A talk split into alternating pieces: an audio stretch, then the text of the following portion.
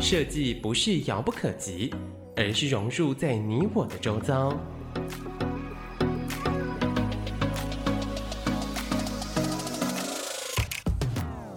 设计台湾，带您认识当代最具代表性的设计。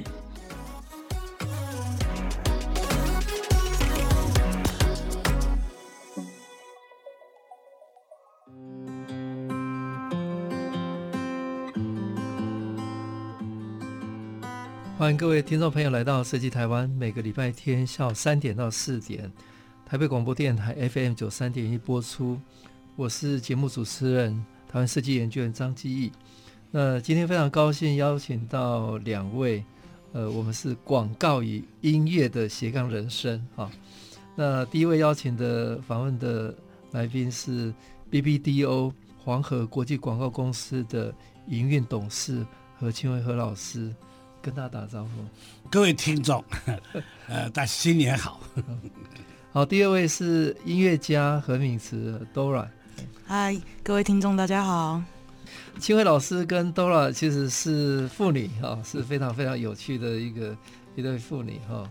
那何老师呃，大家常常在呃台湾设计研究院的很多的重要的活动有看到他，呃，也在台湾很多的不管是设计啦、文化啦、广告的很多的场合看到他，他是很很重要的台湾的广告跟设计界的典范哈。那何老师在二零一一年有获得萧总统的建国百年的广告终身成就奖。二零一一年十月，EcoGrada 世界平面设计社团主席也颁发了这个 Achievement Award。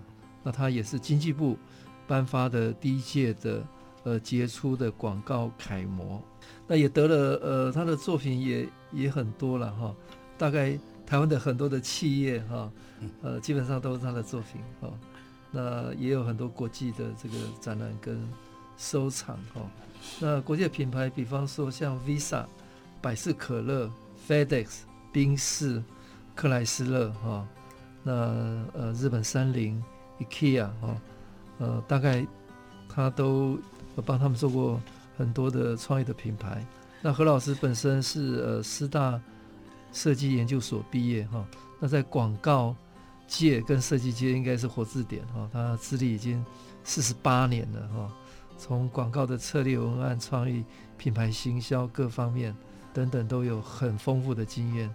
那他同时也在台师大哈担任呃专任的客座教授哈，呃也在亚大哈呃授课，也是我们 台北市政府的呃市政的顾问哈。那下一位，呃，是他的千金哈，那是一个音乐家哈，非常特别的哈，呃，敏慈哈。他算音乐家吗？啊，是。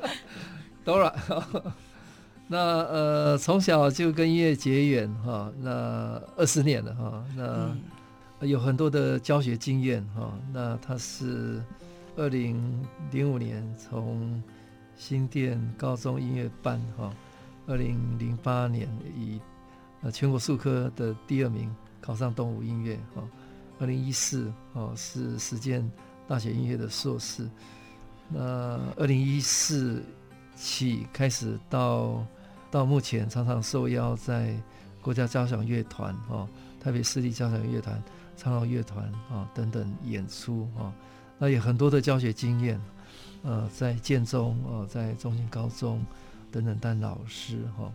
那二零二零，他也带领了学生参加了台北市音乐比赛，小号独奏呃国中 B 组的第一名。那二零一八也考取了台湾交响乐团的呃小号的驻代理人，啊也跟着团呃在台湾各地演出哈，也受邀呃随着小提琴家胡乃元的台湾 Connection 在全台循环演出。那二零一九，呃，跟业界很多的好手共同创办的 BAD B A D 弯童乐团，需要解释一下吗？这个待会好好好好好来聊一下什么是 BAD 弯童乐团。呃，有很多很跨界的演出哈。好，那么回到呃何老师哈，何老师，我要特别感谢他了，因为从台创时代哈到现在摄影业何老师都一直担任的我们的陪伴者哈，是很多的各种奖项、各种的产业辅导哈。那他也也大概在台湾的广告界、呃设计界也做出了很多的贡献。那我看他现在比较是一个导师了哈，台湾的这种帮年轻的第二代或者跨产业界。他们要找新的可能性、新的通路，哈，呃，都会问何老师，哈。那我想请教何老师，你是从小是在怎么样的一个呃状况下选择了这个专业，或者学呃成长的过程经验有没有一些比较特别的事情影响你呃走路这条路？我他们讲说我的过程都可以拍一个小写一个小说，可以拍一个 拍一个拍一个电连续剧，哈。呃，说悲情还蛮悲情的哈。不过我想在在还没讲这个之前，简单先提一下哈。我对主持人我们张院长哈，这个是呃，我第一次见到他是在那时候他在台东县那个副县长的时候，那个就是我们在有没有那时候在设计博览会的时候在寻找正在 PK，我记得台东、高雄几个几个在选这样子。那还有那院对对的，然后那时候院长他的副县长一个人 单独带着所有的评审这样子，然后每一个每一个仓库每一个仓库，然后去自己做简报自己解说，这个印象很深。所以后来看完你们那边，其实我们坐的车到高雄去的时候，大家说，哎，高雄其实博尔常常在办，真的要给台东一个机会，因为毕竟那边有，所以也是被你的简报给感动。说实在是这样子，OK。所以我想这个今天到社研院来这边，我想其实对社研院来讲是一个。很加分的动作，OK，他本来就有一个台创就一些基础，OK，非常好。但是毕竟要 upgrade，还有很多更多事情要、嗯、要做，OK。那其实我对我来说的话，其实陈瑞讲说。我本身基本上不要看说我是师大研究所毕业，其实我更早期，其实我是根本非科班的。我只能讲说，郭台铭是找我一届这样子。那郭台铭是什么？他是学海的，他是海，他是海专的，对不对？现在叫做中国海洋大学这样子。其实以前就对，他找我一届这样子。OK，嗯，什么李立群这个都小我一届这样子，我们都都是。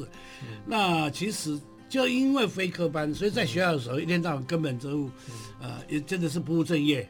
那很多人就跟着我，因为大家都可以请公假。以前我们知道，人家 那时候什么总统诞辰啊，什么我这个双十节了就要做海报、壁报，有没有？然后我就一定非我莫属。那一做了，很多人就跟着来插插花，在旁边东摸西摸了，然后就可以请公假这样子。OK，所以大概就是，但越越不是在这个领域里面，自己越从那时候就开始会有一种很鸡婆的心理。什么叫鸡婆心理？就是说到现在我还是这样子，也就是说。当你看到一个东西的时候，比如说你看它像一个一个 logo 这样一个图像，说实在跟我无关，但人家做出来，不管怎么说的，走过商店街，然后看到一个那个什么一个一个贴纸或什么东西的，你就会想看说，这个这怎么这样做的？你看他可以做的更怎么样子？你就会觉得说，情不自禁的想要自以为是耶稣这样子，想要去救赎他，你知道吧？所以在于那个时候，其实就我我我以前就开始会觉得说，有一些东西不好，我就自己主动去做，那更不是客户。因为看到一个报纸，我还记得有一张苹果西茶的广告，然后他说了，我就是说，这么西茶这么好喝的，这么有名的这个东西，怎么做成这个样子？那我就自己来开始来画，我来做了，我会怎么做？连标题我都自己写。然后后来那些东西，当我去应征的时候，我还记得最早期我去应征那个广告公司的时候，他们说哈，这是你做了吗？这不是，我说对，这我练习做了，不是我以前在哪家公司做的，哦，但是他原来做成这样，我认为做成这样子，哎。那个主考官还真的被我说中，说哎，好像觉得我还蛮有心的这样子，哎，那这家广告公司后来就是他其实台湾第一家广告公司，现在已经结束了，刚好今年呃去年底结束。东方广告。东方广告很有。哎，这台湾第一家广告公司，它六十年，今年在刚好去年十二月三十一号几天前结束了，很可惜。OK，那当时就是呃我去应征的时候，第一次还没应征路上，他说你海专的来应征广告公司，你有没有写错啊？没搞错这样子，还不理。那后来第二次的时候，他们主动来招找我过去。当那时候我哥也在那边负责一个电器的客户了，这样子啊。其实，所以我对我以前大概就是习惯性就会这样子。所以以至于说，当我一进入之后呢，就我其实我自己筹除了钱呢，到电信局去看仓库，我自己筹钱筹了钱就去上那个那个美工补习班。以前的美国补习班你都知道，还有那个什么量制表啦、照相杂志、黑白稿，又不像现在电脑化了。更早期的时候，对，我从那边开始的，从那边开始学起的。所以我到现在有一个本事，就是你现在如果停，人家说啊停电了，电脑不能动了，是什么都不能做。对不起，我徒手我可以画圆，我可以徒手画椭圆，这是以前被我们老板逼出来的。以前我在那个第一个在印刷厂做的时候，那时候那个那个那个老板现在已经过世了，他是日本时代日据时代在日本学学美工的，叫雷扎令谷。所以那时候我在写《绿油精》那几个字，写《樱桃香樟》那几个字的时候，其实被被逼的这样子，勾了又写，改了十几次，一个一个稿子被改十几次很正常。对，所以是这样子。但后来我被那老板给 fire 这样子，啊 fire，后来我才知道说，原来因为有些其他的原因，并不是我成绩不好。他其实对我很看重，但是他怕他老婆。过程就是他的小舅子因为出去开，结果又不好了，回来之后找到大姐说：“赶快让我回来。”他说：“回来没位置了。”他说：“啊，那个最年轻的不是那个小何吗？那个就后来逼他姐夫把我弄走这样子。”所以那何老师从小就喜欢画东西、做东西吗？呃，与其说，我跟你讲，我小学的时候那个数学簿，我们都是空白格子的，好，以前叫算术。我根本就没有在说算术，我都是拿来画四郎真平。以前叶红讲那个有没有四郎真平那个，我都玩画这个东西啊，我自己出没有出版呐、啊，哦、我自己画成一册一册的这样子，这个我会编故事。哦，除了画之外，我要编故事。嗯、光那个手握剑的姿势，要手指头要怎么画几条线这样子，我我我都又对那个有兴趣。嗯、那以前那个叫不务正业，就是没有出息的孩子，成绩不好了才做那种事情。嗯到今天你看看，会画动画了，会画漫画，会做 game 画这些东西，你看看啊，才是对不对？青壮啊，才是心心心血啊！你看，那怎么样从纯粹兴趣走入到这一行的产业？呃，就哇，那个就是这个，就我讲说可歌可泣，就在这里，这个过程呢、啊，因为毕竟我们不是科班。不是科班，当然你要表现出让人家有那么多科班毕业，你知道台湾一年有多少人，对不对？相关的科系的，OK，就不要说平面设计，如果包括连建筑设计、空间室内设计的、产品设计的、时尚这些事加起来，那不得了。但是对我来说的话，其实我我我只有一个自信，就是说，我就像我那给刚刚给院长那本书里面在讲说，人可以自信，不可以自满。嗯，我从来没有自满过，但是我自信是非常的自信。因为我常常在讲说，什么叫做什么叫做自自满，就是我比你强，但是自信就是我不比你差，我现在比你比你可能没有你那么有名，不，但是有一天，哦，有一天你看我就是会讲说，哎，人可以自信，不可以自满，对，这个就是我自己练的，我自己在三十三年的时候，我的座右铭，对，好，所以我会变成这样。那 Dora，你小时候成长最深刻的印象是什么？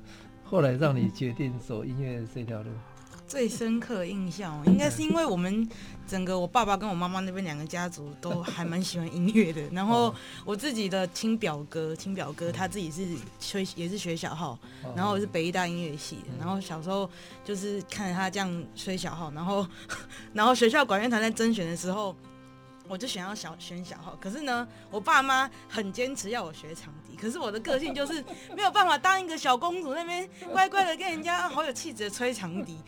然后我们为了我们就是要填单子的前一晚，我们就跟他们两个大吵一架，就是我就是要学小号啊，然后然后到最后就熬不过，最后还是填小号，然后说说之后哦还好还算有一点天分呢、啊，就一路这样子吹就二十年了。大概是这样的一个过程。这个结婚还不是钱砸起来？哎，不好说。哎，不过从小就在应该是一个比较开放多元的家庭吧。呃呃、这个对你的的的的有没有很特别？我我觉得有啦，因为我爸妈都很很喜欢音乐，嗯、就是其实跟很多同才的也是学音乐的家长，其实很多想法都不太一样。嗯、对啊，所以就是耳濡目染也是一个原因啦。对啊。应该我补充一下，因为当然我太太因为。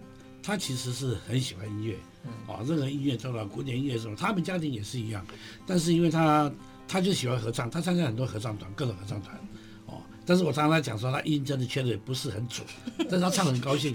他每次我抓到毛病的时候，就两个人在吵起来，这样子。OK。那其实我自己本身是我在很早以前就有加入了余光的，以前在台视就上过那个合唱团 band 这样子。对，所以开始，所以他西洋音乐，他也古典音乐、爵士音乐，他都，他都耳耳，不敢说耳熟能详了。他那个好的音乐，因为现在现在现在的那些 rap 只有音没有乐。嗯，好，谢谢 BBDO 黄河国际广告公司的营运董事何清和何老师，还有音乐家 Dora，跟大家聊他们的生活的经验，后来呃怎么样走入到广告设计跟音乐。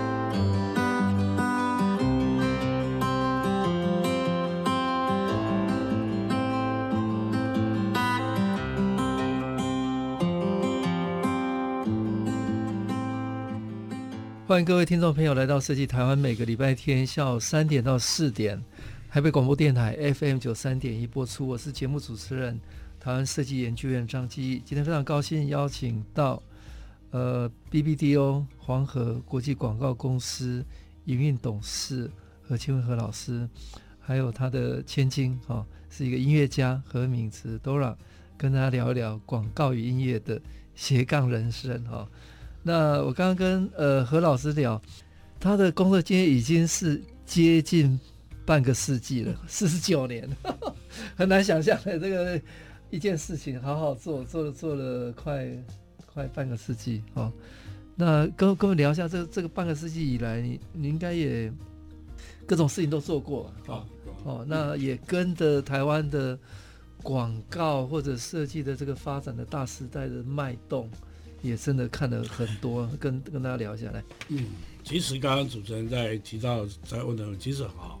我坦白说，我刚刚讲说，今年刚好迈入第四十九年，那今年刚好已经刚好七十岁了，但是我还乐此不疲。我常常我在睡觉的时候，脑袋里面都在想，我常常想说，我我我们家人都知道说，我只有脑袋在运动，身体都没运动，所以三高的病啊，心血管病一大堆。但是脑袋从来不缺运动量，哦，这个是不断的在动，不断的在动。那所以说，动自己的跟跟你无关的，你也在动，这样子哈。有时候人家看到说是，有时候再看到哪里一个什么东西。所以为什么在在摄影院的时候，会觉得说，你看简主任都知道说，我其实对那些小龙，他们只会他们的专业就是他们会种东西、养东西，对不对？可是他们一出去，从包装到行销到参展，去跟人家竞赛的时候，其实就会碰到很多的 trouble，，这是他们非非他们所专的。但对我来讲的话，我现在半退休的情况之下，其实我对我来说，我觉得能够帮他们。有人讲说啊，老师啊，你你太太以前在的时候都会什么一些什么什么呃什么庙有没有？这些一些什么一些什么祭什么祭之类的那些的，OK 什么证人上人之类的，呃就是很多我都会他都会去捐赠捐赠一些的 OK。但是我说我不是有没有钱捐赠问题，我觉得。我把我的专业精神来教很多人的时候，我觉得那个东西搞不好那个那个的能量，并不亚于说我到哪个地方捐赠多少钱这样子，不是我在舍不得花的钱，的确我还是在花这个事情。很多人他有问题的时候找我，我就会这样子。那这个过程中，其实我想说，我是真的是从黑白稿开始做起。现在讲黑白稿，很多年轻人不懂什么叫黑白稿了，就是说从以前叫喷枪时代，那个喷枪现在都在博物馆。对不对？喷枪时代他们都不知道，所以但是我这样来，但是与时俱进，说到到今天这么样高阶的数位化的一个动那个这些的那个电脑那个动画的时代，其实我常常在讲说，哎，我在公司以前我就说我负责签要买电脑，要更高阶的要买软体啊怎么样子，但是我到现在连打字都要请他们打，没有一时神功慢慢这样子，因为我们不是玩 game 开始起家的，对不对？但是对我来讲的话，我说常常跟他们讲说，你们。电厉害再怎么厉害，是电脑厉害是软体厉害，不是你们厉害。很多东西策略不会变，文案不会变，对不对？你再怎么样的数位化，你再怎么样的说，再怎么样的而且很多东西是人的基本沟通那个不会变。所以我在学校讲的时候，也常常在这个部分给他们做很多研究生。我在这边都给他们做很多特别的那个呃要求，或者跟他们共同的分享这个东西的。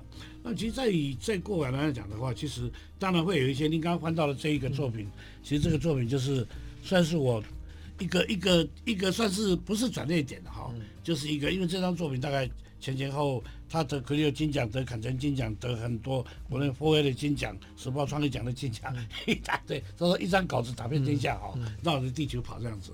那其实每一个人每一个人就都是他一定有一些，比如说某些阶段阶段性的他的作品。或者他的某些事件被人知，或者你有这参加一些比较具有影响力的一些的奖项，或者是受邀于做一些某些的参与，然后大家开始认识你，知道你的时候，我想是这样子。那其实对我来讲的话，很重要一个，我以前我最被邀请最多去演讲的，几乎要超过百场的，就是那个台信堂玫瑰卡。哦哦，从现其实玫瑰卡开始，台新银行，台新银行如果转转讲，刚开始的时候。前三前两三年的时候，他几乎做不到什么生意。新银行成立，他根本没有没有企业金，没有基金，大家都找老银行，这三商银行、和富人，对不对？这么新银行开始的时候，只是说哦，财政部通过，然后他做不到什么生意，连那个卡都没有什么人来申请，这样子没有名气。那也就是因为开始从女性卡这件事情，在当时中国信托了，有没有？美国运通了，都是哇，男人你看。有 price，我我在结账的时候，你看我用中国信托帮我女儿买一个礼物啊，帮我老婆买一个钻戒什么东西的，就是这样子。那在当时是女性卡，没有人认同你去，她可是她的女性已经是有相当的一个，甚至有些女女孩女生，她的收入都比那个男生还多，比她老公还多啊。可是毕竟她永远在当老公的户卡，嗯，所以在那个时候开始去从一个 segmentation，去从一个 separate 把它变成说，哎，为什么男人女人一定要用男人的卡，女性为什么不能用自己的卡？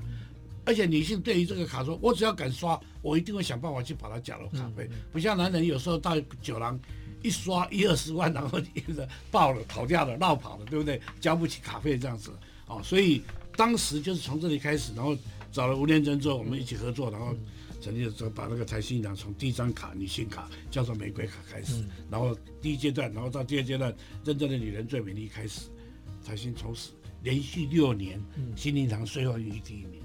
嗯，对。那后来我就因为这样子，我做了那个无限卡，这个这个玫瑰卡之后，在台新所有的卡几乎都做了，然后包括他吴东亮的弟弟那个吴东升，哦，他那个台证证券那边我也做了。然后后来那个我们家楼上那个大，那个叫什么大大什么，以前在在高雄陈田宝的那个叫什么，然后他要他也要成要成立信用卡，这个要找我去帮他做，我说我们一色不能两业，我已经做财经，我不能做你们啊，大众银行。啊大众银行以前是大众银行，后来就又被 merge 掉了嘛。哎，后来我就帮他，我不能做他，所以我去帮他比稿找，找找广告公司来，对不对？然后来我来帮他审审审比稿，说哪一家适合你们做。后来好像是智威还是哪一家做了，我忘记了。OK，好，那就是包括这样子过来，后来再变成说国泰跟世华合并的时候，国泰去合并世华的时候，后来那个 Individual Life 那个大树底下一个丰富你的人生 Individual Life 那就是我们去比稿提案的是一个最关键性。蔡振宇就看到那一句话这样子，也就觉得，所以国泰世华合并的时候，我去找五月天来做整个一个，还做了一首歌叫《Your Life》，阿信写词写曲。所以从那时候国泰世华也开始，所以我对金融界大概，我本身很不会理财，对数字是很白痴，但是做银行的东西怎么样去变的？这个部分就这样讲说，这是一条猪也变猪精了，因为摸 破摸太久了这样子。常常变成这样。OK，哎，何老师刚刚聊就是台湾的广告的整个大时代的脉动了哈，那是比较晚期，就是设计事实上比广告稍微再稍微再晚一点。我我是一个很特别的人哦，当你我想你去问李万爽了，问陈香如他们这几个设计界的教父教母，他们都知道哦，我是一个很特别的人，我我。有时候这样讲，好像在自我宣传、自我讲。不过我真的，我真的做挂了很多台湾的所谓的第一。第一不是叫做第一名，而是说首创的事情。全台湾评大学评鉴里面，评鉴最多的就是我。我评鉴的差不多有五十几个学校。因为可惜业界的经验最丰富。对对对，因为然后刚开始是等于是业界代表，后来又兼业界又兼学界。连道江那时候要那个二次评鉴的时候，要要不要要不要废除的时候。我就变成也是业界在唯一的代表业界这样子去去评鉴这样子，OK。所以对学生也好，对学校也好，所以你看这一本书里面，他第一届三个楷模，王念慈是因为做了很多公益的部分。那孙道伟我们都知道他是叫广告界的教父这样子。对对。那我的部分来讲的话，获奖原因主要是因为我变得说把我我这边有本书是经济部哈，嗯。呃出版的，呃有个商业创意的三位三位了哈。就是何老师，还有孙大伟，对对，还有王念慈，对对对，这个都在在台湾呃，大伟比较可惜，卓越贡献的人，对对对。对。那其实我跨，其实我真的，我刚开始学设计，其实广告是后来，其实可是大家都以为我是广告界，其实我在设计界的琢磨，跟他们的团体的互动来更深，真的是更深。那现在好多都琢磨在品牌，对对，现在都是在各种，不管是什么品牌高。包括是个呃那个那个他们是那个产产发局的工工研院的预算那个有没有？就是他们对品牌的补助的东西。明天后天也要帮他们做一个品牌定位的一个培力的一个训练课程，这样就是说跟品牌的，因为现在台湾从品牌各方面也是一样，所以我我觉得我们讲说找菜米了，打弄五了，打弄炒完了技能对了。那也做久了，大概也都一定会都都会都会去琢磨到这样子对。嗯，好，那我们来。问一下 Dora，你你的整个音乐的这个 这个经验，哎，你的历练，经经验历练，嗯，怎么讲呢？就是其实这样子一路这样吹下来，反而其实我本本身不是一个。非常非常爱练乐器的小孩，我也是啊，有点懒，你知道。人家在音乐家每天都对，我不是我不是那种可以就是拿乐器八个小时，也不是，也快到的时候才让他苦练怎么对啊，而且而且我其实其实到大学的时候，反而也也中间有一度就是很迷茫，就是说啊，以后我做这个到底能赚钱吗？修乐器，跟我讲。对啊，我说修乐器，修乐器不要骂死。哎，这个这个专业啊，这是专业。乐器在讲专业，但是你看有多少人，你说专修喇叭，他觉得我不行。然后我后来，我后来就是，其实大学毕业，我第一份工作是在乐团当，呃，算是艺术行政啊，乐团行政这样的。其实，其实也做的算蛮开心，认识很多人。可是其实到最后，呃，其实还是很想要跟大家一起演奏。嗯，对啊，就是算是整个，嗯。这中间我我猜一下，我知道他的心理，他他不好意思讲。他去做乐团行政的时候，比如说，好到了国家音乐那个那个中正纪念堂有没有？那时候人家要演出的时候，哦，或者他们的团要演出的时候，他要去帮摆谱架、位置有没有？每一个乐器造做的椅子可能高脚位置都不一样，谱架谱都要放好，谱架都放好，然后每一个乐器什么距离什么，他们都要去申请那些东西，然后后场什么时候进场什么，就行政就要做这些事情。所以当他做这个事情的时候，想想说，好歹我也是一个演技的，结果人家那边催我在帮你在排这个东西，久了就开始，刚开始觉得说做行政很好啊，这个其实到他最后开始觉得说，人家演出了这个掌声不是对你，都是对那些人这样，对不对？你就是永远在后台嘛。开始那个感觉，我不知道，其实我偷偷的说，多多少有一点啊，对，我没有办法否认啊。但是我觉得我我会回到小号，也是要感谢很多一些业界的老师，然后他们其实呃，他们很喜欢我的吹乐器的音色，然后他们虽然知道我当下其实在做行政的事情，但是因为刚好就那么有一次，呃，乐团小号缺人。然后他说啊，那就那个都要来吹啊，反正曲子没有很难嘛。然后我就真的进去吹，结果结果那个老师就就是很喜欢我的声音，然后就干就把我直接拉到那个国家交响乐团去当算他们的枪手吧。然后也去接了很多场，然后我才是慢慢开始就是觉得说啊，好像我也没那么差，好像可以 可以继续就是吹下去，然后呃靠这个为生，对啊，然后所以才慢慢的一路一路这样子。就是接受大家的帮忙，这样一直到现在。其实他公关不错吧？我觉得我常常讲说，他的公关比他的小号能力还强。哎，他现在呃音乐也有很多元的发展，呃到处都有音乐中心，呃呃表演厅嘛哈。有。他的音乐教育这这二十年也也是改变了很多嘛。其其实其实还是越来越越来越窄，因为其实。那音乐当教育呃当教育很多了。嗯但是当专业的对，当专业其实机会非常少，就是大家就是一堆人抢那一碗饭，真的就是，嗯、而且我我的前辈们，我的学长姐们其实都已经卡好位置了。嗯，那你基本上他们卡好位置，除非他们今天怎么了，嗯、你才有可能进去那个空间。所以其实我也常常在台北、台北、桃园、新竹、台中这样都。他每次跑到我房间里面再开始，在那边我就知道说要怎么啦，然后就开始啊，因为呃有一个乐团哈，那有一个学校。对我们那个学长，其实那个学长跟学姐跟我也都不错了啊，但是对他们感觉不，对他们的那种，他常常请假或者怎么样，常常代课什么不好，所以想要换人这样子，希望我去。那我去又觉得说对这么熟的学长学姐都不好意思，然后觉得我该怎么办？这边开始，我说哎呀，都是机会少，在那边装了。没有，还是很不想要得罪任何人呢。有更多的演演出的机会当然是很好。对啦，对啊，就是也还是会接啊，只是有的时候还是会觉得说，嗯。是因为这个原因，所以我得到得到这个机会，我就觉得说，学长姐对我不错啊。可是我就是这样，好像有一点小小的背叛的感觉。对啊。但后来就觉得长大就觉得说，嗯，其实就都是都是这个样子。习惯就就自然了。其实就是这样子。对啊。好，谢谢呃 BBDO 黄河国际广告公司的营运董事何清辉何老师，跟音乐家 Dora 跟大家分享呃整个广告。设计以及他们音乐的这个专业的参与的经验。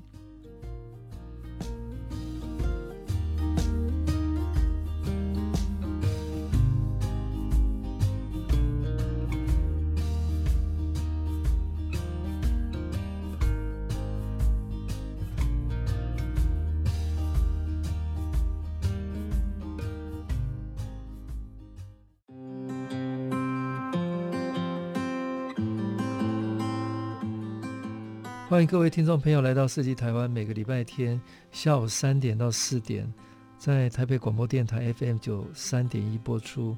我是节目主持人台湾设计研究院张基义。呃，今天非常高兴邀请到 BBDO 黄河国际广告公司的营运董事何清辉何老师，还有他的千金哈、哦，是一个音乐家何敏慈 Dora 的，跟大家聊聊广告跟音乐的斜杠人生。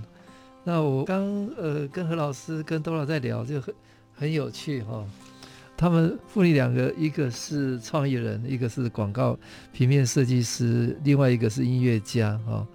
那他们投射的这个美学，可能各有不同的观点哦，而且常常激辩。呃，但是我认为，呃，因为台湾现在已经走走入到。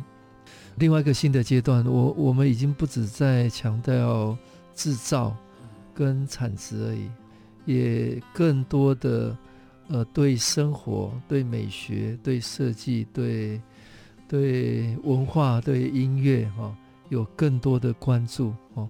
那我我想这个是应该台湾未来很好的一个机会了哈、哦。那跟大家聊聊你们所看到的哈、哦，台湾的。最近这几年的一些可能性哈，因为生活是最直接、最简单的哈。那生活里面，我想请教何老师，你在谈的应该是不是高端的设计哦？呃，设计怎么样让大众或者跨领域是可以参与、可以感动嘛？哈。那接下来我我来请教 Dora，就是这个音乐当做台湾呃未来生活。或者文化的载体，你在过程当中看看有没有什么想象？哎，何老师，其实要讲说高端也好，或者是大众化、庶民化也好，其实这个因为我常常在碰到，因为大家评审的各种各式各式样的评审哦，从广告创意的评审、平面设计的评审、品牌的评审，各方面都有。那么我常常在讲说，比如说我们在审一些比较有所谓竞赛型的一些，就是要创创意要很。很很锐利的、很新颖的、擦亮的、前所未见的。那这个部分来讲的话，其实我们自己本身来，我们在编评审，自己也在学习，也在吸收。哎，这家能够从这个角度切入，我我从来没想过这样子哈。我们自己也在吸收。那在那个部分，我们是越往人生是要要往高端，越是去这个去去去挑战自己哦。毕竟我们在这个业界做那么久。可是相相对的回来了，有时候在平衡这东西都是希望能够庶民化、大众化的。举个例子来讲，比如说有时候你在评一个包装，什么装修学月饼的包装或者伴手礼之类的东西，难道伴手礼只给收入多少以上的人的呢？有有那种。很高端的伴手礼，但毕竟比较少数。一般就是你在火车站、在捷运站买得到的一些的各式各样的一个土产特产的伴手礼。所以那个东西，你又希望它能够有用，就像我们常常在讲说，我们的邻国日本就好了。我就觉得说，日本的一个，你看日本的那个伊那卡那个乡下哈，一个老太婆可能没念什么书哦，可是她拿一个袋子，你看她拿一个手提袋或者拿一个纸巾包的什么东西，就是提出去的东西，那个袋子也好，那个设计本身都是很不错的。嗯。不会像一些我说，我常常在讲说，不是我否定我们的一个乡比较偏乡地区，OK，现在都进步很多了。有时候你看那个东西，我们有一个什么某某鞋店，它就一个大红大绿这样一根鞋子很大的绑在那个袋子里面，就是说在那种视觉上面，我们觉得说，为什么日本可以，我们不可以？这件事情我们在台湾已经讲很久，对不对？好，那其实那么这这几十年来，其实慢慢的我们也学日本在视觉上面的一个简化。对不对？庶民化为什么无印良品现在很多人讲？你不要看很多名店，他也会去逛无印良品啊。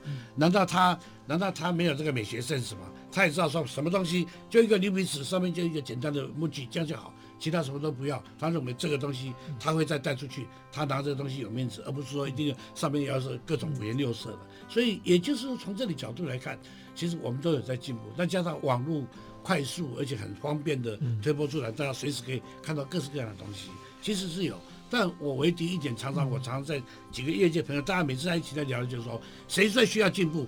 公部门的长官最需要进步，除了坦白讲，除了就像贵公、贵院、贵单位，我常常讲说，从是 从这个是这个所谓台创创意中心到那时候马总统二零一一年说，哎，这么棒！你看我那时候我台湾设计长，所以我们要把这个设计业，你看这一等等等到到今年等了十年，十年才真的是叫做叫做设计院。OK，那。其实我常常去演讲的时候，很多就说：“哎，我们那个长官，因为他要去立法院报告，要去哪里，所以他请那个说，请谁来听？那一定要听何老师，一定要讲哦。然后回来一定要把何老师的那个讲的那个东西，他的讲义，他讲的东西一定要传给我的。没有，不是他不愿意，他忙到也没有那个时间。所以有时候很多东西，基本的我们的公共建设很多的 sense，很多的从色彩。”到采购到，因为这个牵涉到你决定用什么样的东西。我们一个路桥，它的颜色、路灯的造型，各方面光光电视，其实其实有时候不是台湾不缺设计师，不缺好的设计东西。有一次我跟交大那个谁龚书章讲讲讲到在学习文章讲个两个人敲桌子，对我们越敲越大声，是要敲给相关的人听，就是说气死了。他在气死有什么用？只是我们在气而已，对不对？照样在做那些事情啊。哦，因为毕竟那不是他没有他。没有那个学美学的 sense，所以美学 sense 来讲是跟国外一样，真的必须从从基础开始。你到你你到法国，你看到那个到那个呃那个叫什么美术馆的时候，你看看他们的学生说席地而坐，大家都光着屁股坐在那边，老师在那边讲，他们不需要说大家很规矩站在那边，站在坐在那席地而坐，然后问问题，打情骂俏，其实在那种很自然中去了解什么叫做美学，什么的。对，站在你前面的可能是一个价值好几亿美金的一个名画。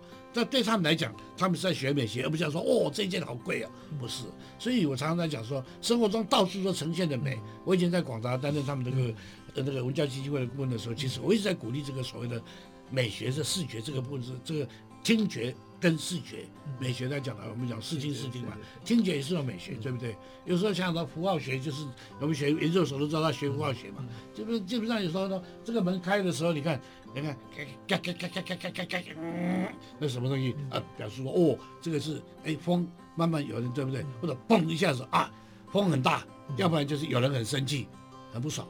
还有常常这样那个频率，我常常讲说，你看晚上半夜睡觉的时候听到咿哟咿哟咿哟咿哟，哦，哎哪一个是消防车，哪一个是救护车，对不对？最近天气很冷，所以救护车的声音就多。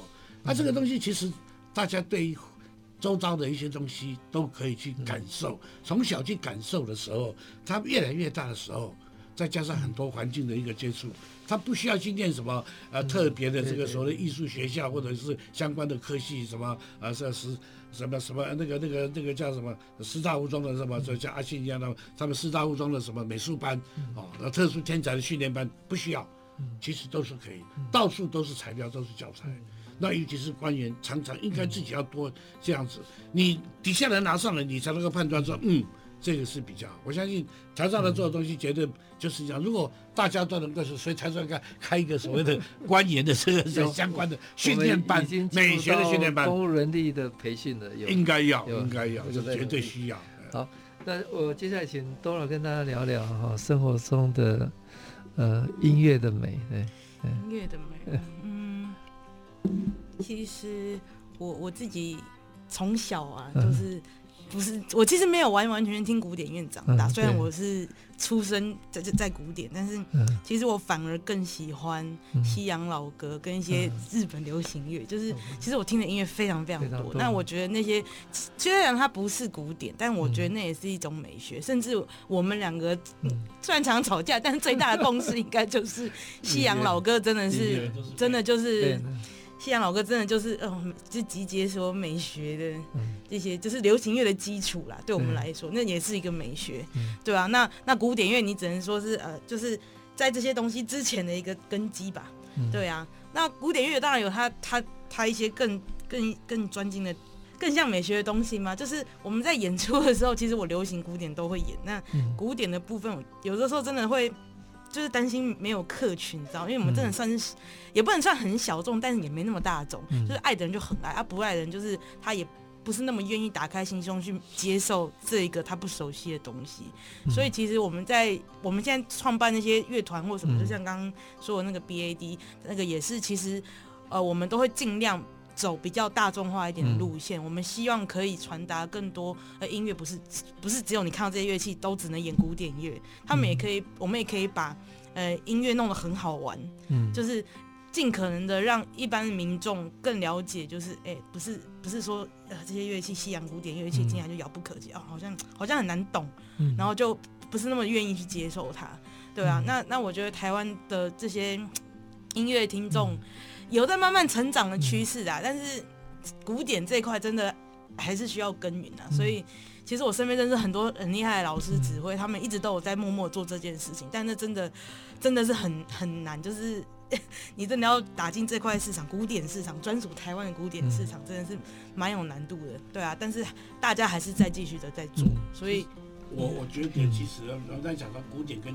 古典跟所谓的现代流行音乐哦，嗯、其实根本不用混那么久。对对对，那只是时间而已嘛。嗯、我们常常讲说，在莫扎特在两三百年以前，他就是跟周杰伦一样啊，嗯、他也是一个玩世不恭，但是有才华，很会写这些大众能够听到、听起来很棒的音乐。嗯、那是因为在在那个时候，连那个教廷都很头痛，嗯、希望他的音乐，可是又怕他太乱来，嗯、对不对？不守规矩，那一样啊。如果三百年之后、两百年之后，搞不好周杰伦的音乐就变成是莫扎特的音乐，变成是到叫做 oldies but the goodies 嘛，这台北爱乐讲的，对的，很好了。他只要是年纪大，他好的音乐其实不怕后面传流传这样子啊。对啊，所以。所以现在这几年，你们觉得在生活的美学的对大众来讲，或者对公务们来讲，呃，有没有开拓一个新的机会？跟好的转变，因为我我们现在已经在全台湾开始有，除了音乐美术以外，还有一个美感教育了。那讲讲的就不是技巧，是从生活里面去体验的，这个还蛮重要。先先从应该讲说去去欣赏去引就以。我们不需要培养那么多专业者，但是我们需要更多的欣赏者。对对。我常常讲说，呃，不是我们常常有一件作品的评审。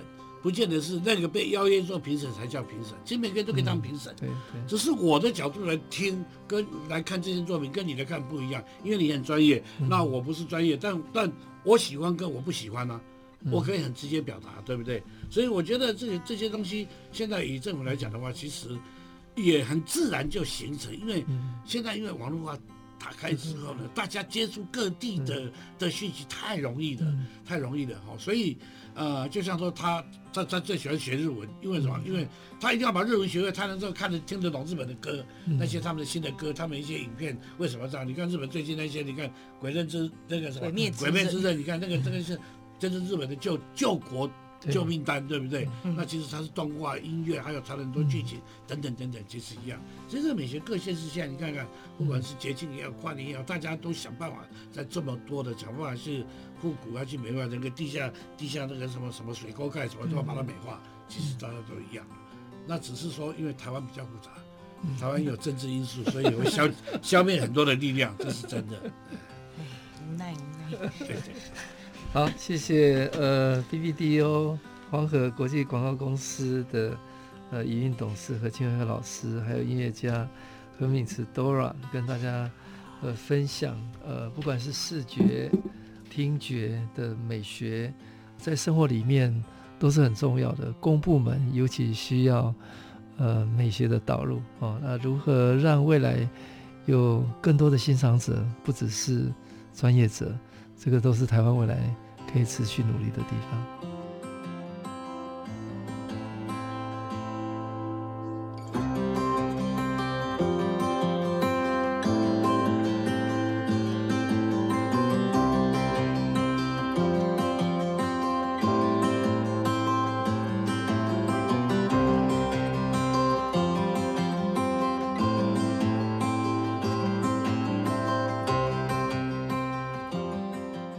欢迎各位听众朋友来到设计台湾，每个礼拜天下午三点到四点，台北广播电台 FM 九三点一播出。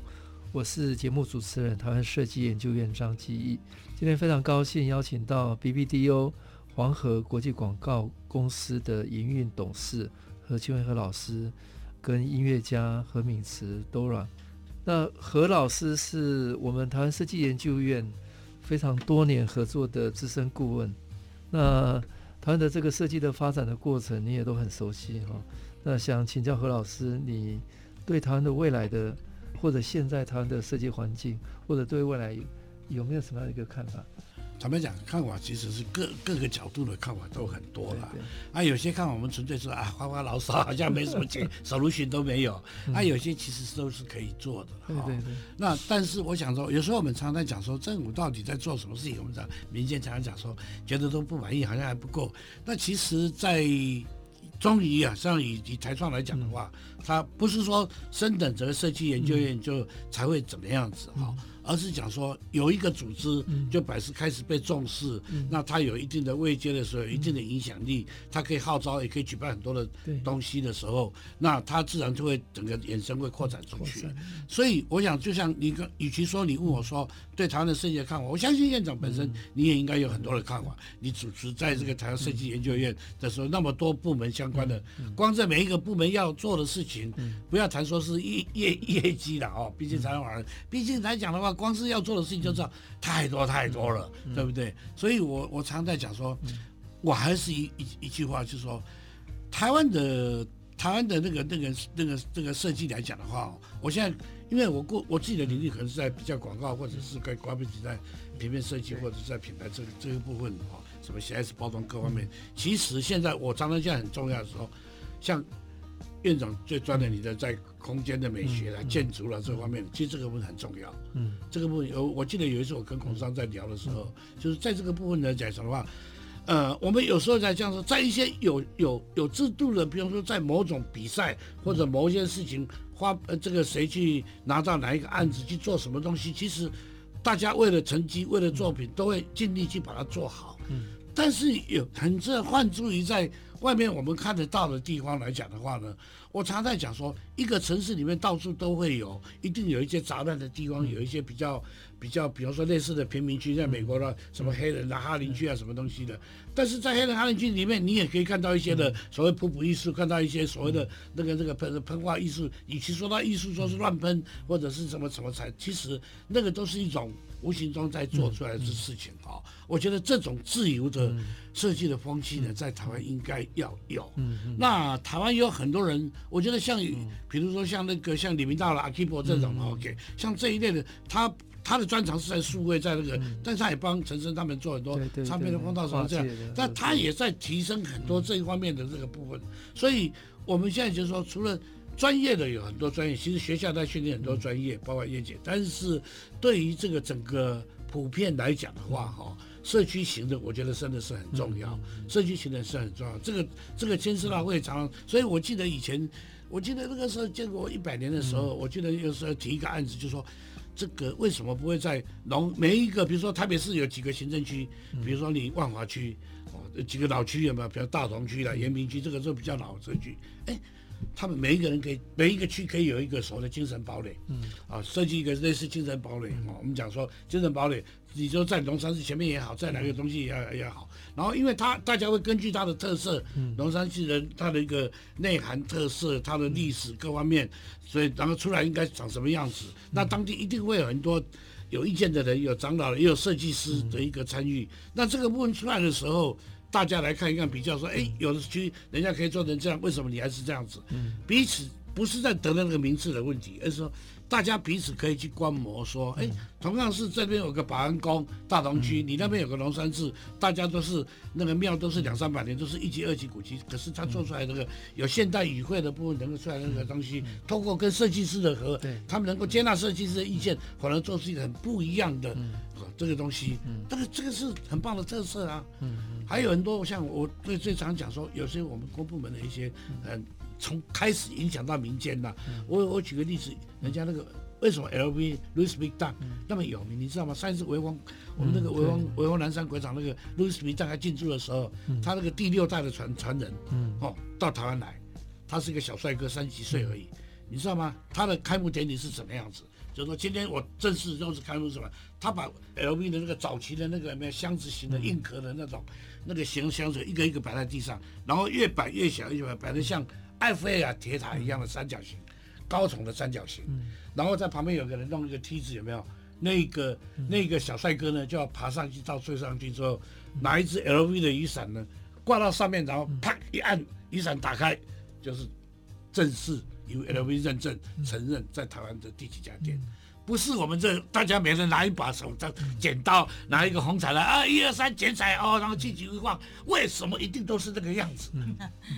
对不对？人家暴打的就是这个东西，因为他们以前第一代就是艾菲尔铁塔那边的，在巴黎，第一代就是在那边，所以他以后就沿用这种尖字形的这个东西来做这个事情，多么有创意，对不对？他百年来他不必改变，第几代都一样。可是我们都知道说，人家很有创意，可能到我们的时候就一定要这样子。嗯嗯所以为什么看别人很容易，自己做的时候这么这么难？因为我们自己没有信心。嗯嗯。因为创意的东西是前所未见，你没有你不安心，就这样。用在企业里面也是一样啊。常讲说，你看别人做的多好，你看那个创意，所以卖的很好。你知道吧？找到一家公司来帮他做的话，他不这个不行，那个不行，因为怕会怕。所以这个东西是是这么这么讲，从公到私啊。嗯。谢谢何老师鼓励。呃，我们除了在台湾有。各种多元的文化以外，还能够在文化里面不断的创新了哈。好，那接下来我我想问 Dora 哈，呃，音乐是你跟何老师的共识点，那 Dora 怎么看父亲的工作？那怎么走走上音乐这条路？那最后再跟我们聊一下，刚刚你。你说你答应我们会谈的这个叫做 B A D Bad 顽童乐团，来哦，OK，他的工作其实我从小到大就是常常真的很常被我身边的人问说，哎，你爸到底做什么的？所以我真的每一次我都不知道要怎么跟他们解释，我爸到底做怎么？是嗯，广告吧。可是，可是好像又不不完全是广告哎，说真的，好像广告也只是其中的一小部分的感觉。然后每次要解释，我又我我也不知道怎么跟你解释，我直接丢他履历给你看好了。对，那你上网自己谷歌一下，好像比较快。这这太他的人生真的太多斜杠了，就是斜到不行。太丰富了，对。对啊，太多了，我没有办法。对对对，就我真的没有办法好好的解释我爸到底做什么，对啊。然后就一直就觉得啊、呃，以前就他就很忙很忙，有时候什么笔稿到很晚，嗯、他晚上才回来。但是现在反正就是，哎，你拜托你不要这么忙，就是身体已经开始有状况，你还给我这么忙，这样不好。他就他自己讲，他就很爱很爱。很鸡婆，就是看到这个不满意就要买。我们有时候只是去餐厅吃个饭，看到人家招牌不满意，也要跟他说：“ 哦，如果我做这个招牌我会怎么样？”点我说：“你不要，你不要再讲，我好好吃饭。”没有 他真停不下来。我说：“你拜托不要去跟人家讲这个，就是好好吃饭。”就他就是脑脑袋。我进饭店的时候，进饭店那个房间的时候，只要第一件事情就是看到床上面那个画只要挂歪了，我就受不了，一定要去把它调整。就说你这有强迫症，你这是。哎，那个 Bad 顽顽童乐团哦，这这个其实就是我我跟我们那个团长我们一起取的团名啊。然后呃，因为我们是五个吹铜管的，再加一个爵士鼓的，所以呃顽童就是玩铜管的铜，顽童乐团，然后也是谐音那个顽童的意思。那那 B A D 是我这个部分是我想的，就是 Brass and Drum。brass 是铜管，drum 是鼓的意思，所以然后 B A D 又有一点 坏坏的那种意义，但又不是负面的。然后顽童也是好像很屁很屁的感觉。然后因为我们我们的演奏都曲子大部分都是呃偏西洋流行跟西洋老歌。的改编曲还蛮多的，嗯、就是我们没有打算要走什么纯古典那种团，没有，嗯、就是就像我刚刚说，我希望我们希望这些东西可以真的更。你跟你爸爸的共共识是西洋老歌，就是我们唯一可以沟通不吵架的。这已经二十一年了，二十一年了。啊，这个这个二十一年是今年把他抓进来，去年去去年把我抓进来，对啊。对啊，这二十一年我才几岁，对啊，所以我们那个 B A D 就是呃以算是流行这方面为主。那因为我自己就很喜欢就是西洋老歌，然后团长他也希望就是以这方面为主，所以我们就很欣然的就是呃跟朋友们就是组了这个团。好，我想我们很多听众都很期待，期待 Dora 哈，呃，跟我们分享一下你你的小号来。那那我就啊放爆不要放太多了，可 以可以剪吗？这可以剪吗？对，没有剪。对，哇，真尴尬。好，那我需要介绍曲名吗？诶，既然都讲到 B A D，那我就吹我们还蛮常演的一首那个 Bee Gees 他他们那个 How Deep Is Your Love 的其中一段算是 solo 吧，主旋律。对。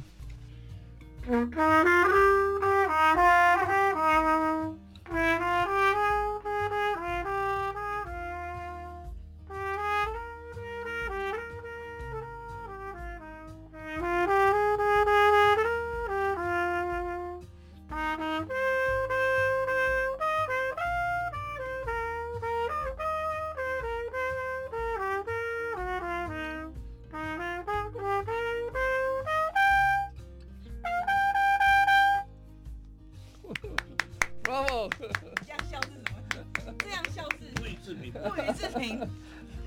安可，你吹我说，再一首可以吗？好啊，好啊，还有时间那就大家都听过了。对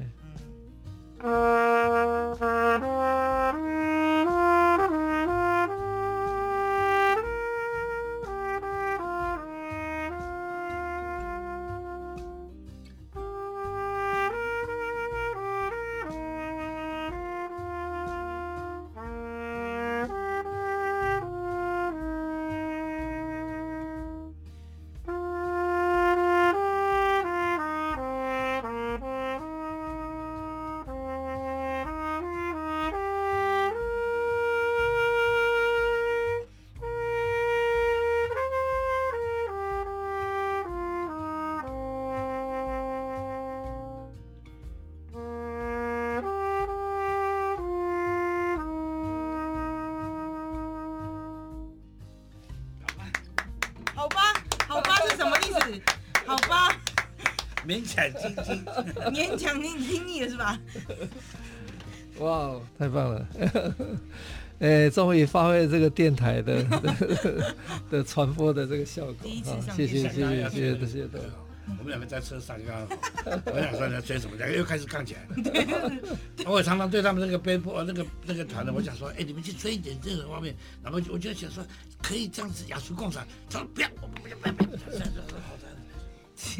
就就开就开始。呃，最后一分多钟哈，我想聊聊聊呃，因为台湾才刚过了这个，我想很大的挑战了哈，COVID-19 啊啊，那台湾应该很难得是一个全球还还处理的非常好的，我们还能够正常生活哦。那最后看对未来一点期待跟期许，对未来有，对对，就是老师，哎你要哎我说吗？你说对台对对针对 COVID-19 吗？没有，对，嗯，蛮蛮蛮希望可以就可以赶快赶快。赶快让各路各国的人还可以赶快来台湾演出，或是我们去国外演出，真的，因为这件事情对我们这些并非刚性需求的产业来说，真的是很伤，对就是将近半年，对对，几个月都没有工作那种，真的。他第一个也是也是因为澳洲的那个有没有指挥来的时候，哦对对，那个时候才发中提琴家，中提琴家，中提琴家对。何老师，那对我来讲，其实最近大家讲说，哎，是何老师新年快乐，我说。不要讲新年快乐，现在都快乐不起来。现在新年真的是平安，真的是平安就好哈。平安就可以把很多事情慢慢的再恢复了，因为大家都需要延续的恢复，包括整个经济面的啊，所以经各方面都是一样这样子。好，呃，谢谢，呃，今天两位哈，BBDO 黄河国际广告公司呃语音董事何清和老师，还有音乐家何敏慈 Dora。跟大家精彩分享广告与音乐的斜杠人生。我们最后在两首优雅的 歌声里面啊 结束。好，谢谢大家，谢谢谢谢谢谢院长，谢谢院长。